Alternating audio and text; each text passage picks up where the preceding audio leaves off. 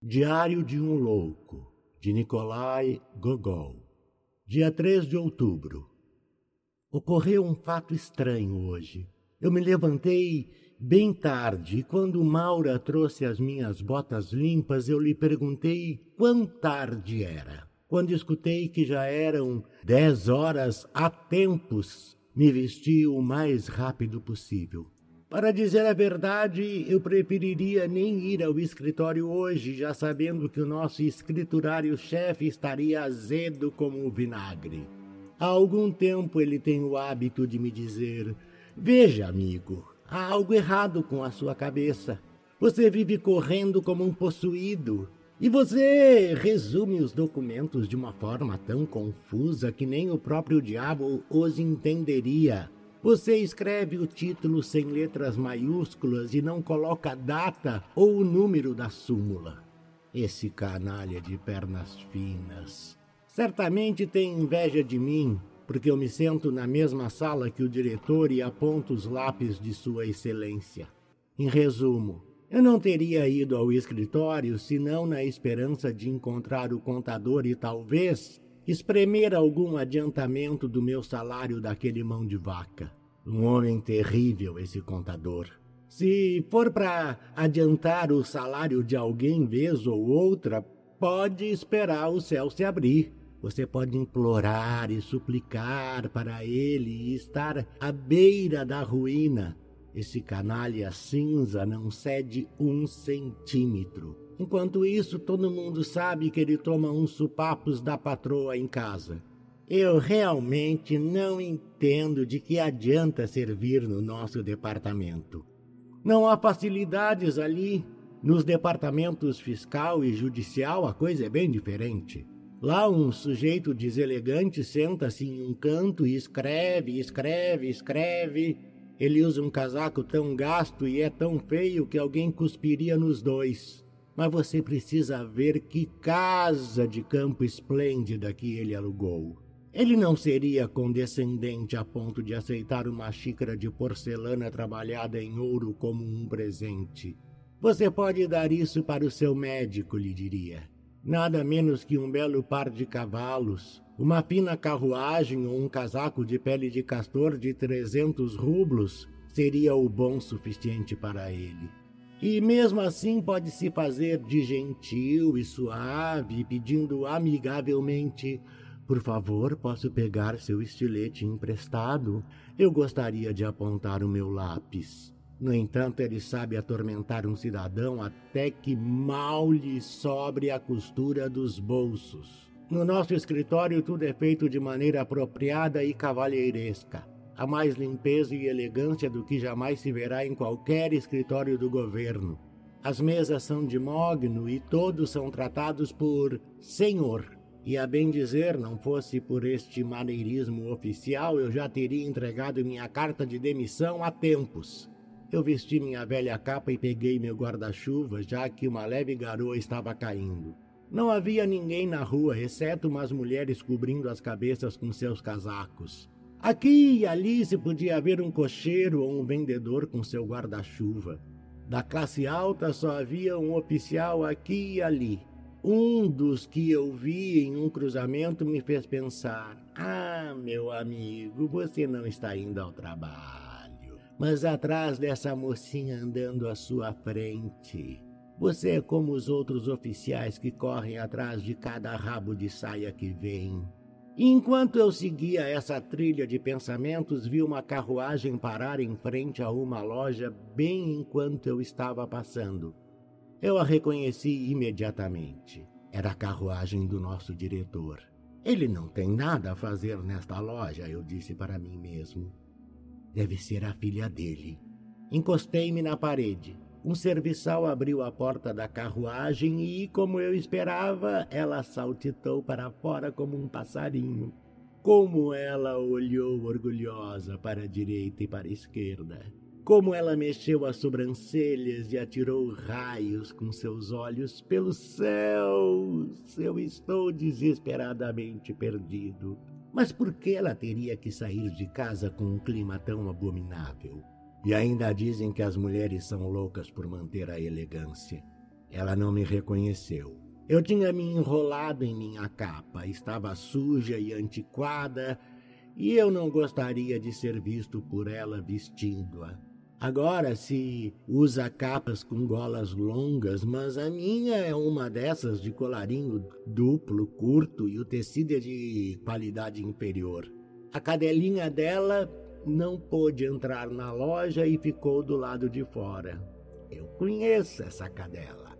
O nome dela é Maggie. Antes que eu tivesse parado ali por um minuto, eu ouvi uma voz chamar: Bom dia, Maggie. Quem diabos disse isso? Eu olhei em volta e vi duas mulheres andando apressadas com guarda-chuvas. Uma mais velha e a outra bem jovem.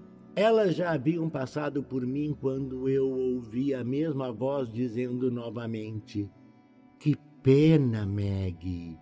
O que era isso?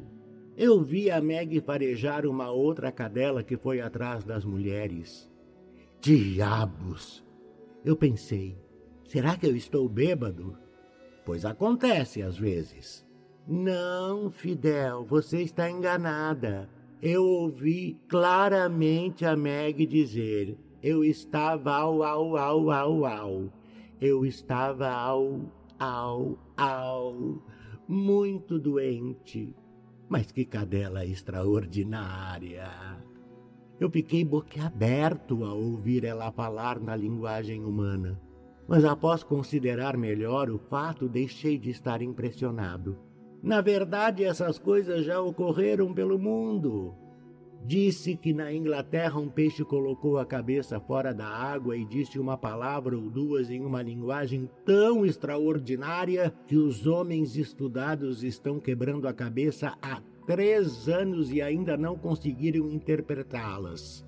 Eu também li no jornal que duas vacas entraram em uma loja e pediram meio quilo de chá. Entretanto, o que a Meg disse em seguida me pareceu ainda mais notável.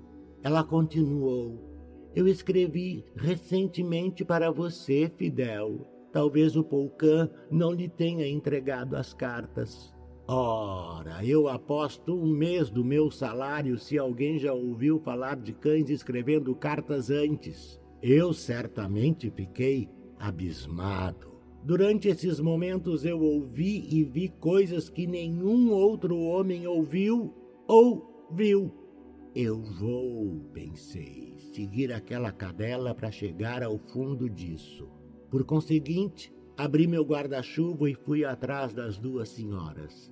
Elas desceram a Rua do Feijão, viraram na Rua do Cidadão e na Rua do Carpinteiro, finalmente parando na Ponte do Cuco, de frente a um prédio. Conheço este prédio. Ele pertence ao Sverkoff. E que monstro ele é! Que tipo de gente vive ali? Cozinheiros e viajantes.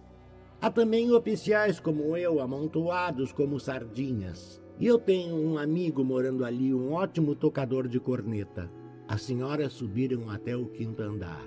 Muito bem, eu pensei. Vou tomar nota do número da residência para voltar e esclarecer a questão na primeira oportunidade. Dia 4 de outubro. Hoje é quinta-feira e, como é usual, estive no escritório. Cheguei cedo de propósito, me sentei e apontei todos os lápis. Nosso diretor deve ser um homem muito inteligente. A sala toda está repleta de estantes. Eu li o título de alguns dos livros. Eles eram muito técnicos, além da compreensão de gente da minha classe e todos em francês ou alemão. Eu olho em seu rosto e. Oh, quanta dignidade há em seus olhos!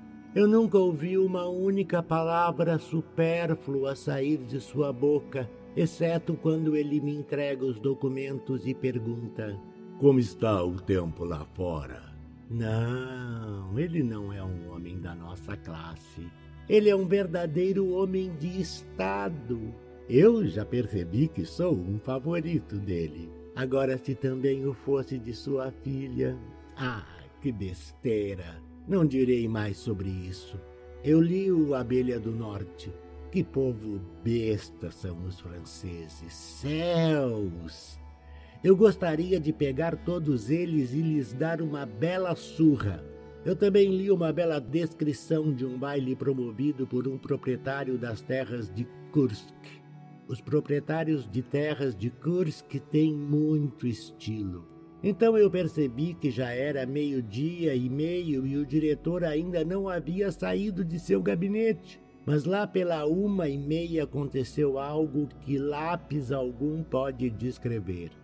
A porta se abriu. Eu pensei que fosse o diretor. Saltei do meu lugar com os documentos e então ela mesma entrou na sala. Deuses, como ela estava lindamente vestida! Suas vestes eram mais brancas que as penas de um cisne. Esplêndida! O brilho de um sol, em verdade. Ela me cumprimentou e me perguntou: Meu pai ainda não saiu? Ah, que voz! Que canário! Um verdadeiro roxinol. Sua Excelência, eu queria gritar. Não mande que me executem, mas se deve ser feito, mate-me com suas mãos angelicais. Mas sabe Deus por que eu não consegui falar? Então eu disse: Não, ele não saiu ainda. Ela me olhou de relance, olhou para os livros nas estantes e deixou cair o seu lenço. No mesmo instante eu pulei, mas escorreguei no chão infernalmente encerado e quase quebrei o meu nariz. Mesmo assim, consegui pegar o lenço pelos corais do paraíso. Que lenço! Tão macio e suave, do melhor linho. Tinha um perfume digno de reis ela me agradeceu e sorriu tão amigavelmente que seus lábios de açúcar quase derreteram. Então ela saiu. Depois que eu me sentei por quase uma hora, um serviçal entrou e me disse: Você pode ir para casa, Sr. Ivanovitch. O diretor já foi embora. Eu não suporto esses serviçais. Eles perambulam pelos vestíbulos e mal se dignam a cumprimentar alguém com um aceno. Sim, às vezes é até pior. Um desses patifes me ofereceu sua caixa de rapé sem nem mesmo se levantar. Você não sabe, seu caipira simplório, que eu sou um oficial e nascido na aristocracia? Dessa vez, no entanto, eu peguei meu chapéu e meu casaco em silêncio. Essas pessoas naturalmente nunca pensam em ajudar os outros. Fui para minha casa e fiquei um bom tempo deitado e escrevi alguns versos no meu caderno. Faz uma hora desde que te vi e parece um longo ano. Se eu sofro com a minha própria existência, como posso seguir vivendo, minha querida? Acho que são de Pushkin. Durante a noite eu me enrolei em minha capa e corri para a casa do diretor e esperei ali por muito tempo para ver se ela sairia e entraria na carruagem. Eu só queria vê-la uma vez, mas ela não veio. Dia 6 de novembro. Nosso escriturário-chefe ficou louco. Quando eu cheguei hoje no escritório, ele me chamou para a sua sala e disse o seguinte: Olha aqui, meu amigo, o que você tem na cabeça? O quê? Como? Nada demais, eu respondi. Pense bem. Você já passou dos quarenta. É hora de ser razoável. Está pensando o quê? Acha que eu não conheço todos os seus truques? Você está tentando cortejar a filha do diretor. Olhe para si mesmo e veja o que você é um insignificante, nada mais. Eu não daria um tostão por você. Se olhe no espelho. Como você pode ter uma ideia dessas com um rosto de uma caricatura desses? Ele que vá para o diabo. Só porque a cara dele parece um pote de remédios, porque ele tem uma moita crespa no lugar de cabelos na cabeça e às vezes a penteia para cima e às vezes a cola para baixo em vários penteados esquisitos, ele pensa que pode tudo. Eu sei bem, eu sei porque ele ficou brabo comigo. Ele tem inveja. Talvez ele tenha percebido os favores que eu graciosamente tenho recebido. Mas por que eu me importaria com ele? Um mero escriturário? Que tipo de animal importante é esse? Ele usa uma corrente de ouro em seu relógio, compra para si botas de 30 rublos o par. Para o diabo com ele! Seria eu o filho de um reles alfaiate ou de outra origem obscura?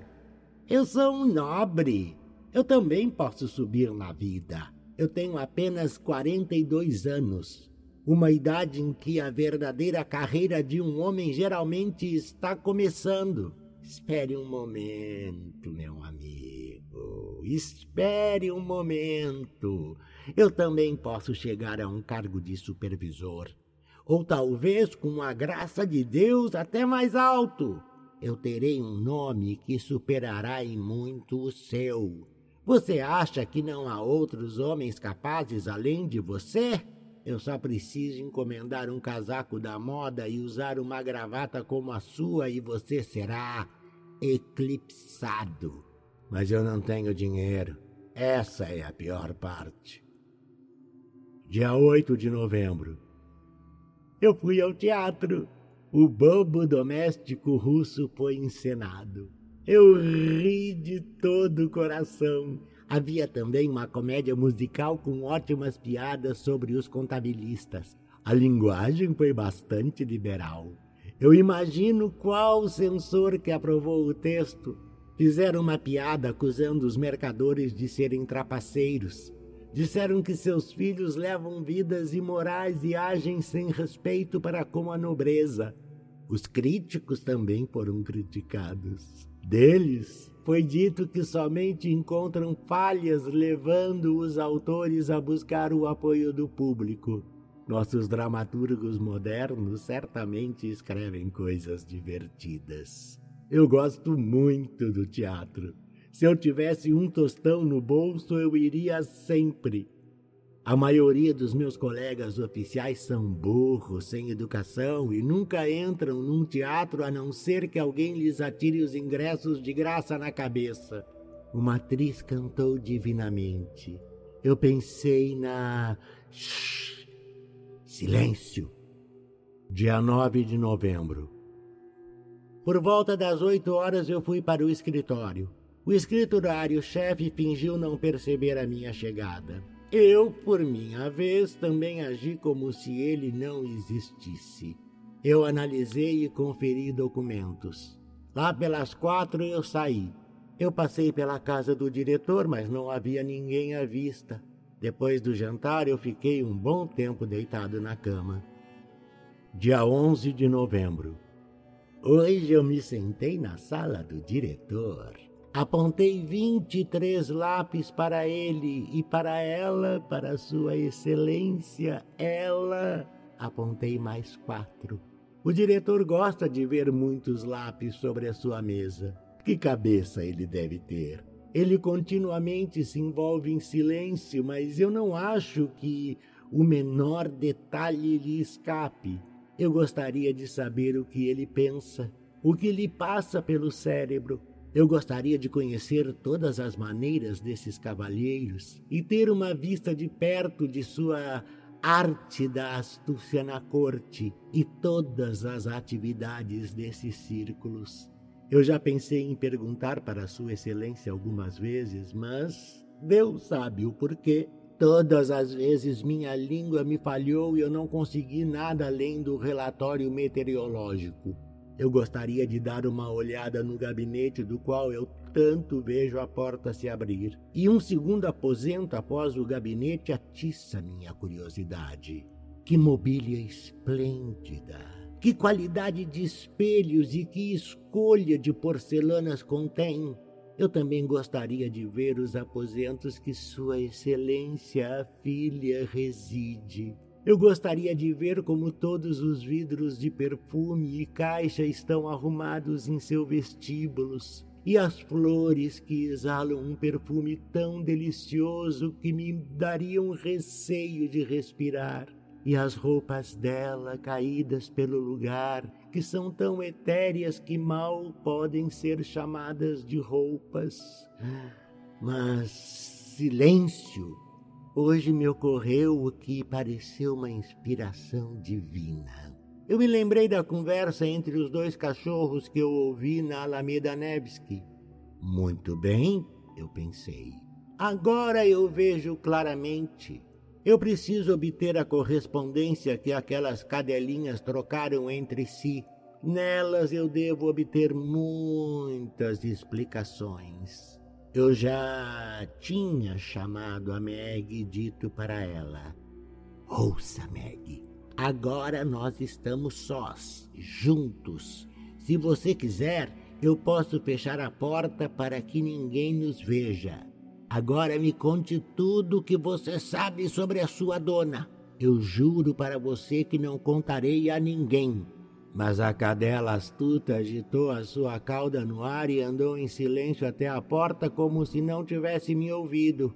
Eu já era há tempos da opinião de que cães são mais espertos do que homens. Eu também acreditava que eles podiam falar e que apenas uma certa obstinação os impedia. Eles são animais especialmente vigilantes e nada lhes escapa à observação. Agora, custe o que custar, amanhã eu vou ao prédio do Sverkoff para questionar a Fidel e, se eu tiver sorte, obter as cartas que a Meg lhe escreveu. Dia 12 de novembro. Hoje, lá pelas duas da tarde, eu decidi de um jeito ou de outro encontrar a Fidel e questioná-la. Eu não suporto suporto o cheiro de chucrute que vem de todas as lojas da Rua do Cidadão e que me ataca os nervos olfativos. Ali também é exalado um odor por debaixo das portas de cada construção que se deve tampar o nariz e apertar o passo. Ali também sopra tanta fumaça e cinza das oficinas dos artesãos que é quase impossível atravessar. Quando eu subi até o sexto andar e toquei a campainha, uma garota até bem bonita, com sardas no rosto, saiu. Eu a reconheci como a acompanhante da senhora. Ela ficou um pouco vermelha e perguntou: O que é que você quer? Eu quero ter uma pequena conversa com sua cadela. Ela era apenas uma garota simplória, como eu percebi imediatamente. A cadela veio correndo e latindo alto. Eu queria segurá-la, mas a besta abominável quase me pegou o nariz com os dentes. Mas no canto do cômodo eu vi a sua cesta de dormir. Era isso que eu queria. Eu fui até ela, vasculhando na palha, e para minha grande satisfação, encontrei um punhado de pedaços de papel. Quando a cadelinha horrível viu isso, primeiro ela me mordeu na panturrilha de uma perna. E então, assim que percebeu o meu furto, começou a choramingar e a se roçar em mim. Mas eu disse: Não, sua pequena fera. Adeus! E me apressei a sair. Eu acredito que a garota me tomou por um louco. De qualquer forma, ela ficou bastante assustada. Quando eu cheguei no meu quarto, quis passar ao trabalho de uma vez e ler todas as cartas à luz do dia, já que eu não enxergo muito bem a luz de velas. Mas a terrível Maura teve a brilhante ideia de esfregar o chão. Essas mulheres finlandesas cabeças duras estão sempre limpando onde não há necessidade. Eu então fui dar uma caminhada e passei a refletir sobre o que ocorreu. Agora, pelo menos, eu poderia chegar à verdade dos fatos, ideias e intenções. Essas cartas explicariam tudo. Cães são sujeitos espertos. Eles sabem tudo sobre política e eu certamente encontrarei o que busco nas cartas, especialmente o caráter do diretor e todos os seus relacionamentos. E por meio dessas cartas eu vou obter toda a informação sobre ela que. Ah, mas silêncio! Mais à tarde eu cheguei em casa e me deitei por um bom tempo na cama. Dia 13 de novembro. Agora vejamos. A carta é até que legível, mas a letra é um pouco canina. Querida Fidel, eu não consigo me acostumar ao seu nome, como se eles não pudessem ter te colocado um nome melhor. Fidel, que mau gosto, que comum, mas essa não é a ocasião para conversar a respeito disso. Eu fico muito contente por termos decidido nos corresponder. A carta é escrita muito corretamente. A pontuação e a gramática estão perfeitas. Nem o nosso escriturário-chefe escreve de forma tão simples e clara, apesar dele insistir que frequentou a universidade. Continuemos.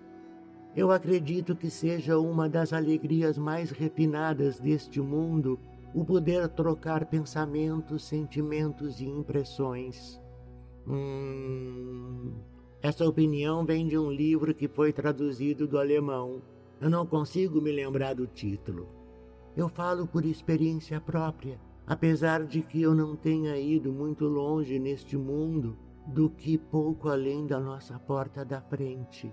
Não é que a minha vida corre feliz e confortável. Minha dona, a qual seu pai chama Sophie, me ama claramente. Mas é melhor ficar quieto. Seu pai também me acaricia às vezes. Eu bebo chá e tomo café com creme. Sim, minha querida. Eu devo confessar que não vejo graça naqueles ossos grandes, meio roídos, que o polcão devora na cozinha. Apenas os ossos de fazão selvagem são bons. E apenas quando o tutano ainda não lhes foi sugado. Eles ficam muito mais saborosos com um pouco de molho. Mas não se deve acrescentar nada verde na receita mas eu não conheço hábito pior do que dar aos cães bolas de miolo de pão amassado. Alguém se senta à mesa, amassa uma bolinha de miolo de pão com dedos imundos, te chama e a enfia na sua boca. As boas maneiras te impedem de recusar, então você come. Com nojo, é verdade, mas você come.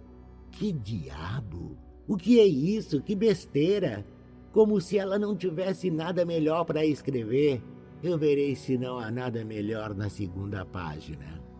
Eu te contarei de boa vontade tudo o que acontece aqui.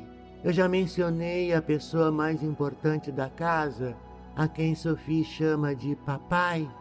Ele é um homem muito estranho. Ah, até que.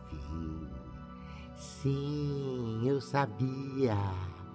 Cães têm o olhar penetrante de um político sobre todas as coisas. Vejamos o que ela diz sobre o papai. Muito estranho. Normalmente ele fica quieto, fala muito raramente, mas cerca de uma semana atrás ele ficou repetindo sozinho: Devo comprar ou não? Em uma das mãos ele segurava uma folha de papel. A outra ele esticou como se para receber algo e repetiu: Devo comprar ou não? Então ele se virou para mim e perguntou: O que você acha, Meg? Eu não entendi nada do que ele quis dizer. Parejei as suas botas e saí. Uma semana depois ele chegou em casa com o rosto brilhando. Naquela manhã ele foi visitado por diversos oficiais de uniforme que o parabenizaram. Na mesa de jantar ele estava com um bom humor melhor do que eu jamais vira antes. Ah, então ele é ambicioso. Eu deverei me lembrar disso. Desculpe-me, querida. Eu preciso encerrar, etc, etc. Amanhã eu terminarei a carta. Ora, Bom dia, aqui estou eu novamente. Hoje, a minha dona Sophie. Ah, vejamos o que ela diz da Sophie. Vamos em frente. Estava com um humor estranhamente animado. Ela foi a um baile e eu aproveitei para te escrever na sua ausência. Ela gosta de ir a bailes, ainda que ela fique terrivelmente nervosa para escolher uma roupa. Eu não entendo, minha querida, qual a graça de ir a um baile. Ela volta para casa às seis da manhã e, a julgar por sua face pálida e emaciada, sem ter comido nada. Para dizer bem a verdade, eu não suportaria uma experiência dessas. Se eu não pudesse comer uma perdiz com molho ou a asa de uma galinha assada, não sei o que eu faria. Um mingau com molho até seria tolerável, mas eu não me empolgo com cenouras, nabos e alcachofras. O estilo é muito peculiar. Dá para ver que não foi escrito por um homem. O começo até que é bastante inteligente, mas ao final a natureza canina desperta. Eu lerei outra carta. É bem comprida e não possui data. Ah, minha querida, como é agradável a chegada da primavera. Meu coração bate forte de expectativa. Há um zunido contínuo nos meus ouvidos. Então eu fico com um pé erguido por vários minutos discutando na direção da porta. Eu confesso que tenho alguns admiradores. Às vezes eu me sento à janela e os deixo desfilar. Ah, se você soubesse as aberrações que há entre eles. Um deles, um cãozinho desajeitado com a estupidez estampada na testa, anda pela rua com um ar de soberba e se imagina uma pessoa extremamente importante e que todos os olhares do mundo estão fixos neles. Eu não dou a menor atenção e até finjo não vê-lo e que bulldog horrendo fica de guarda do lado oposto à minha janela. Se ele se erguesse sobre as patas traseiras como um monstrengo provavelmente não consegue, ele seria muito mais alto que o papai da minha dona, já que é uma pessoa alta. E esse palhaço parece, além disso, ser muito insolente. Eu rosno para ele, mas ele parece não se importar nem um pouco. Se ele pelo menos se mexesse, ao invés disso, ele fica com a língua estendida, pendurada às grandes orelhas e encara a janela. Esse brutamontes rude. Mas você pensa, minha querida, que meu coração resiste a todas as tentações? Ai de mim, não! Se você ao menos tivesse visto o cão cavalheiresco que se insinuou pela cerca do vizinho, Tesouro é o seu nome. Ah, minha querida, que belo focinho ele tem. Aos diabos com essas coisas, que besteira é isto? Como alguém pode gastar papel com esses absurdos? Dê-me um homem, eu quero ver um homem. Eu preciso de comida para alimentar e refrescar a minha mente, mas receba essa baboseira no lugar. Vou virar a página para ver se há algo melhor do outro lado. Sophie se sentou à mesa e bordava alguma coisa. Eu olhei pela janela e me diverti vendo os transeuntes. De repente, um serviçal entrou e anunciou uma visita. O Sr. Teploff. Deixe-o entrar, disse Sophie e me abraçou. Ah, Meg, Meg, você sabe quem é esse? Ele é moreno e é o comissário da residência real. E que olhos tem, negros, mas brilhantes como um fogo. Sophie correu para o seu quarto. Um minuto depois, um jovem cavalheiro de bigode entrou. Ele foi até o espelho, ajeitou o cabelo e olhou pela sala. Eu me virei e sentei no meu lugar. Sophie entrou e retribuiu o cumprimento de forma amigável. Eu fingi não observar nada e continuei olhando para fora da janela, mas inclinei a minha cabeça para o lado da conversa deles. Ah, minha querida, mas que coisas tolas eles conversaram! Como uma moça faz um passo de dança errado, como um tal Boboff, com uma camisa de mangas estufadas, parecia uma cegonha e quase caiu. Como uma tal Lidina pensa que tem olhos azuis quando na verdade são verdes, etc, etc. Eu não sei, minha querida, qual charme especial ela vê nesse senhor Teploff e por que ela está tão encantada com ele. Parece-me que há algo errado aqui. É impossível que esse Teploff a tenha cativado. Nós veremos adiante. Se esse comissário da residência real a agrada, então ela também deve se divertir, ao meu ver, daquele oficial que se senta no escritório do papai. Ah, minha querida, se você conhecesse a figura. Um verdadeiro palhaço. A que oficial ela se refere? Ele tem um nome esquisito. Ele sempre se senta ali e aponta os lápis. O cabelo dele parece um fardo de feno. O papai dela sempre o emprega em vez de utilizar um servo qualquer. Eu acredito que esta besta abominável esteja se referindo a mim. Mas o que o meu cabelo tem a ver com feno? Sophie nunca consegue segurar a risada quando vê. Você mente, maldita cadela. Mas que língua infame! Como se eu não soubesse que é a inveja que te motiva e que é uma armação, sim, uma armação do escriturário-chefe. O ódio que aquele homem sente por mim é implacável. Ele trama contra mim, ele sempre procura me prejudicar. Eu vou analisar mais uma carta, talvez esta esclareça o caso. Fidel, minha querida, me perdoe se não escrevi todo esse tempo. Eu estava voando em um sonho encantado. Na verdade, um escritor disse que o amor é uma segunda vida. Além disso, há grandes mudanças ocorrendo nesta casa. O jovem comissário está sempre aqui. Sofia está perdidamente apaixonada por ele. O papai dela está satisfeito. Eu ouvi de Gregor, que varre o chão aqui e tem o hábito de falar sozinho, que o casamento logo será celebrado. O papai dela a terá casada a qualquer custo com um general, coronel ou comissário.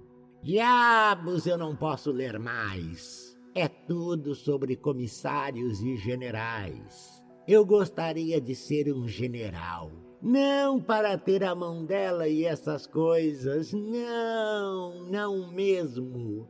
Eu gostaria de ser general apenas para poder ver as pessoas se contorcendo, se enroscando e tramando para mim. E eu gostaria de dizer aos dois que eles não valem um cuspe. Como é irritante! Eu rasguei a carta da cadela, idiota, e meu pedaços. Dia 3 de dezembro. Não é possível que o casamento se realize. É apenas conversa fiada. De que adianta ele ser comissário? É apenas uma honraria, não é algo concreto que se possa ver e pegar. O cargo de comissário dele não lhe dá um terceiro olho na testa nem é o nariz dele feito de ouro, é igualzinho ao meu e ao nariz de todo mundo. Ele não come ou tosse por ele, mas sim cheira e espirra. Eu gostaria de desvendar esse mistério. De onde vêm todas essas condecorações? Por que eu sou apenas um conselheiro titular? Talvez eu seja, na verdade, um conde ou general e apenas pareça ser um conselheiro titular. Talvez nem eu saiba o que sou. Quantos casos há na história de um cavalheiro, talvez até um burguês ou cidadão, de repente se revelar um grande senhor ou um barão? Bem, suponhamos que eu apareça vestindo um uniforme de general, uma dragona no ombro direito, uma dragona no ombro esquerdo, e uma cinta azul me cruzando o peito, que tipo de música minha amada cantaria então? O que iria o papai dela, o nosso diretor, dizer? Ah, ele é ambicioso. Ele é um maçom, certamente um maçom. Mesmo que ele tente esconder, eu descobri. Quando ele oferece a mão a alguém, ele estica apenas dois dedos. Ora, não poderia eu ser nomeado general ou superintendente agora mesmo? Eu gostaria de saber por que eu sou conselheiro titular. Por que só isso e não mais? Dia 5 de dezembro. Hoje eu passei a manhã toda lendo os jornais. Coisas muito estranhas têm ocorrido na Espanha. Eu não entendi todas. Estão dizendo que o trono está vago, que os representantes populares estão com dificuldades para encontrar um ocupante e que estão havendo tumultos. Tudo isso me parece muito estranho. Como pode o trono ficar vago? Há quem diga que ele será ocupado por uma mulher. Uma mulher não pode se sentar em um trono, isso é impossível. Apenas um rei pode sentar em um trono. Dizem que não há rei lá, mas isto não é possível. Não pode haver um reino sem rei. Lá deve haver um rei. Mas ele está escondido em algum lugar. Talvez ele esteja lá mesmo. E apenas algumas complicações internas ou precauções com os poderes vizinhos França e os outros o obriguem a permanecer escondido. Ou pode ainda haver outro motivo. Dia 8 de dezembro. Eu estava quase indo ao escritório, mas algumas considerações me impediram. Eu estive pensando no caso da Espanha. Como é possível que uma mulher venha a reinar? Não deveria ser permitido, especialmente pela Inglaterra, no resto da Europa, a situação também é crítica. O imperador da Áustria. Esses eventos, para dizer a verdade, me abalaram de tal maneira que eu não consegui fazer nada o dia todo. Maura me disse que eu estava distraído à mesa. Na verdade, na minha distração, eu derrubei dois pratos no chão que se partiram em pedaços. Depois do jantar eu me senti fraco e não senti vontade de fazer esses registros abstratos. Eu passo a maior parte do tempo deitado na minha cama e penso no caso da Espanha. O ano 2000, dia 43 de abril. Hoje é um dia de esplêndido triunfo. A Espanha tem um rei, ele foi encontrado e eu sou ele. Eu descobri isso hoje do nada. Isso me atingiu como um relâmpago. Eu não entendo como eu pude imaginar que eu seria um conselheiro titular. Como pode uma ideia tola dessas entrar na minha cabeça?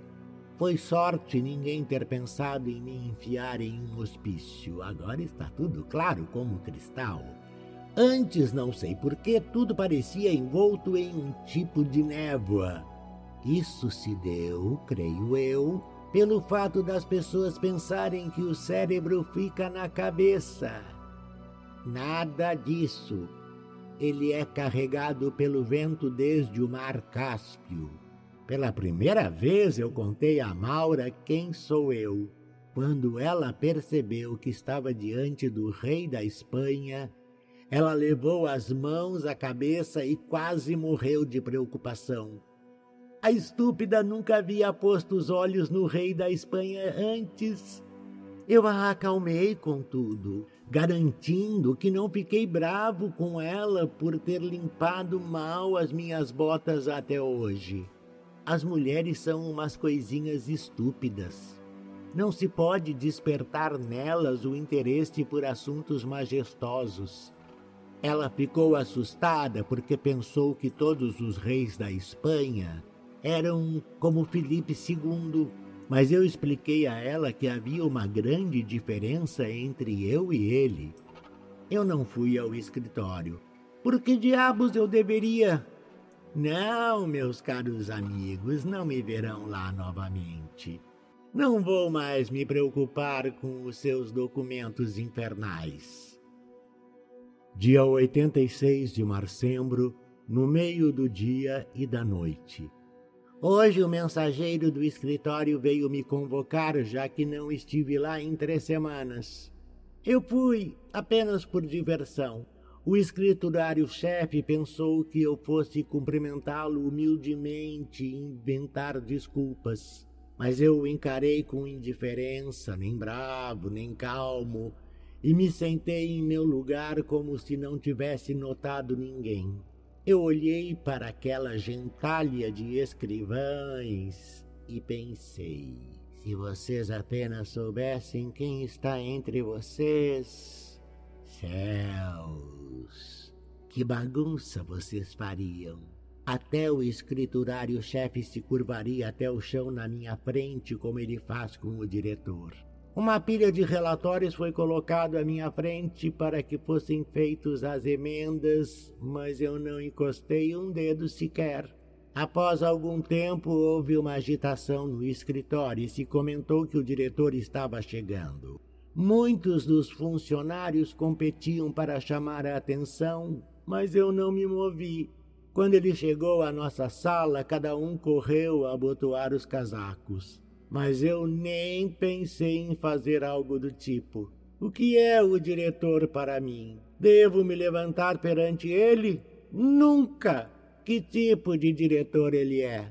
Ele é uma tampa de garrafa e não um diretor. Um simples e comum tampa de garrafa, nada mais. Eu me diverti quando me trouxeram um documento para assinar. Eles pensaram que eu simplesmente escreveria o meu nome, Fulano de Tal Conselheiro. E por que não? Mas no topo da página, onde o diretor geralmente escreve o seu nome, eu anotei em letras grandes: Ferdinando VIII. Você deveria ver o silêncio reverencial que se fez. Mas eu fiz um gesto e disse: Cavalheiros, nada de cerimônia, por favor. Então eu saí e tomei o rumo da casa do diretor. Ele não estava em casa. O mordomo não quis me deixar entrar, mas eu falei com ele de um jeito que o fez ceder. Eu fui direto ao vestíbulo da Sophie. Ela estava sentada na frente do espelho. Quando ela me viu, pulou da cadeira e deu um passo para trás. Mas eu não contei para ela que eu era o rei da Espanha. Mas eu contei para ela que a felicidade a aguardava, além do que ela poderia imaginar, e que apesar das tramas dos nossos adversários, nós deveríamos nos unir. Isso era tudo o que eu queria lhe dizer, e eu saí. Ah, que criaturas astutas são as mulheres! Agora eu percebi o que a mulher realmente é. Até agora ninguém sabia quem uma mulher ama. Eu sou o primeiro a descobrir. Ela ama o demônio. E isso é tudo. Você vê uma mulher usando seus binóculos no teatro de um camarote na primeira fila. Alguém pensaria que ela observa aquele cavalheiro ostentando suas medalhas. Nem um pouco. Ela está observando o demônio que fica atrás dele. Ele se esconde ali e acena para ela com um dedo. E ela se casa com ele, efetivamente. Ela se casa com ele. Essa é toda a sua ambição, e o motivo é que sob a língua existe uma pequena bolha na qual há uma minhoquinha do tamanho da cabeça de um alfinete. E isso é preparado por um médico na Rua do Feijão. Eu não lembro o nome dele no momento, mas isto é tão certo que, juntamente com uma parteira, ele quer espalhar o islamismo pelo mundo todo. E, em resposta a um grande número de pessoas na França, já adotou a crença de Maomé. Sem data. O dia não teve data. Eu saí para uma caminhada anônima na Alameda Nevsky. Eu evitei todos os indivíduos de ser o rei da Espanha. Eu senti que ser reconhecido por todos estaria abaixo da minha dignidade, já que primeiro eu devo ser apresentado à corte. E eu também fui impedido pelo fato de ainda não ter um uniforme nacional espanhol. Se ao menos eu conseguisse uma capa. Eu tentei uma consulta com um alfaiate, mas são todos uns idiotas. Ademais, eles conduzem mal os seus negócios. agem na especulação e se tornaram vagabundos. Eu farei uma capa com o meu uniforme novo de conselheiro que só usei duas vezes. Mas para evitar que esse alfaiate remendão estrague a surpresa, eu mesmo costurarei a portas fechadas para que ninguém me veja. Já que o corte da capa será mudado, eu mesmo farei os cortes. Eu não me lembro da data, só o diabo sabe que mês é. A capa está pronta. Maura se espantou quando eu vesti. Eu não vou, contudo, me apresentar à corte ainda. A delegação da Espanha ainda não chegou. Não seria apropriado eu me apresentar sem eles. Minha aparência seria muito menos majestosa. De hora em hora eu os espero. Dia primeiro. Esse atraso extraordinário da delegação espanhola me deixa abismado. O que poderia os estar detendo? Talvez os franceses estejam envolvidos. Eles certamente têm uma inclinação hostil. Eu fui à agência dos Correios inquirir se a delegação espanhola havia chegado. O oficial dos Correios é um cabeça dura extraordinária que não sabe de nada. Não, ele me disse. Não há nenhuma delegação espanhola aqui, mas se você quiser lhes enviar uma carta, nós a encaminharemos pela tarifa vigente. Absurdo! O que eu ia querer com uma carta? Cartas são tolice. Cartas são o que os boticários escrevem. Madrid, dia 30 de fevereiro. Então eu estou na Espanha, finalmente. Aconteceu tão rápido que eu mal pude entender. Os dignitários espanhóis vieram esta manhã e eu fui com eles na carruagem. Essa prontidão inesperada me pareceu estranha. Nós guiamos tão rápido que em meia hora nós estávamos na fronteira da Espanha. Por toda a Europa há esses trilhos de ferro fundido e os trens são muito velozes. Um país maravilhoso, essa Espanha. Conforme nós entramos no primeiro salão, eu vi diversas pessoas com as cabeças raspadas. Eu logo imaginei que eles devem ser nobres ou soldados a julgar pelas cabeças raspadas. O chanceler do Estado que me levava pelas mãos parecia se portar de uma forma esquisita. Ele me empurrou para um pequeno cômodo e disse: Fique aqui, e se você disser se chamar Rei Ferdinando de novo, eu vou arrancar essas palavras de você. Eu sabia, contudo, que isto era apenas um teste, e eu repeti a minha convicção ao que ao chanceler me deu dois golpes tão fortes com um bastão nas costas que eu poderia ter berrado de dor. Mas eu me contive. Me contive me lembrando que essa era uma cerimônia tradicional da nobreza para quando alguém era conduzido a um posto alto e que na Espanha as tradições da nobreza perduram até o presente dia. Quando eu fiquei sozinho, me pus a estudar as questões de Estado. Eu descobri que a Espanha e a China são o mesmo país. E é por ignorância que as pessoas acham que os reinos são separados. Eu recomendo que todos logo escrevam a palavra Espanha em uma folha de papel. Logo se verá que é o mesmo que escrever China mas eu fiquei muito incomodado por um evento que acontecerá amanhã. Às sete horas, a Terra vai cair sobre a Lua. Isso foi previsto pelo famoso químico britânico Wellington. Para dizer a verdade, eu costumo ficar inquieto quando penso na excessiva fragilidade da Lua. A Lua é geralmente consertada em Hamburgo e de forma muito imperfeita. O serviço é feito por um péssimo artesão, um sujeito estúpido que não tem ideia do que está fazendo. Ele usa fios encerados com azeite, daí esse cheiro pungente sobre toda a terra que faz as pessoas cobrirem o nariz. E isso deixa a lua tão frágil que ninguém consegue morar nela. Logo, nós não conseguimos ver nossos próprios narizes, já que eles estão na lua.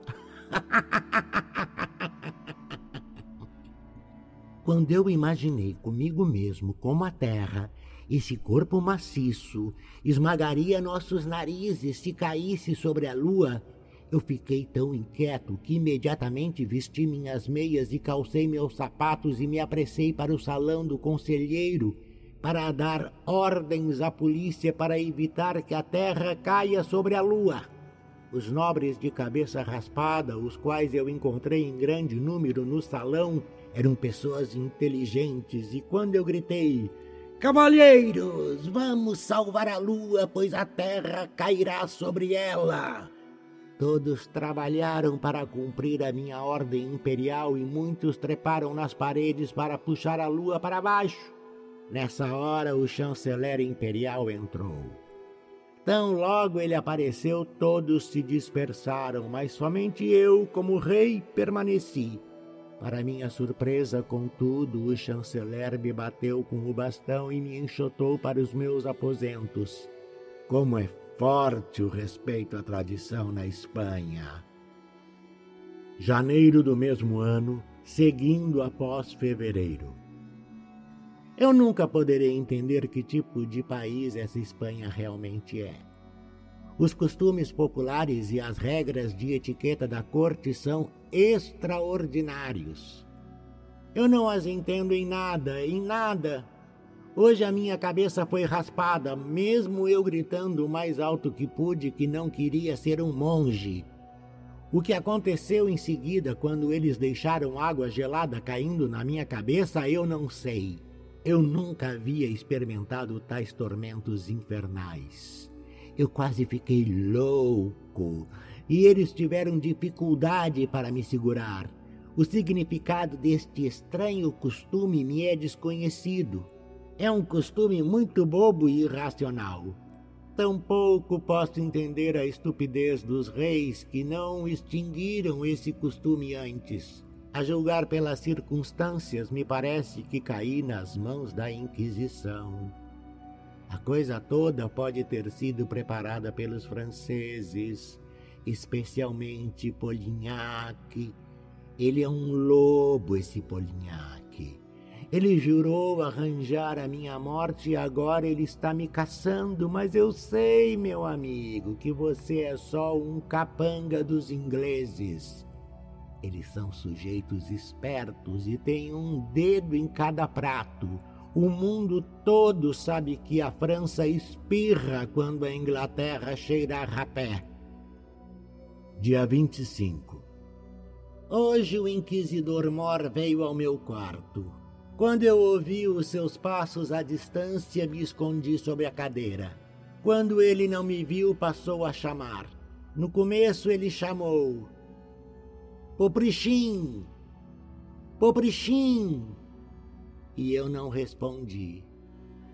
Então ele chamou Achante Ivanovitch, conselheiro titular, nobre, e eu mantive o silêncio. Ferdinando VIII, rei da Espanha. E eu estava a ponto de colocar a cabeça para fora, mas pensei: não, meu caro, você não vai me enganar. Você não vai despejar água gelada na minha cabeça de novo. Mas ele já me havia visto e me empurrou para fora com seu bastão. O maldito bastão realmente machuca, mas a seguinte descoberta me recompensou toda a dor. Todos os galos têm uma espanha sob as pernas e bem sob a cauda. O inquisidor Mor foi embora nervoso e ameaçou-me com castigos. Mas eu não me importo com o rancor dele, pois sei que ele não é mais que uma máquina, uma ferramenta nas mãos dos ingleses.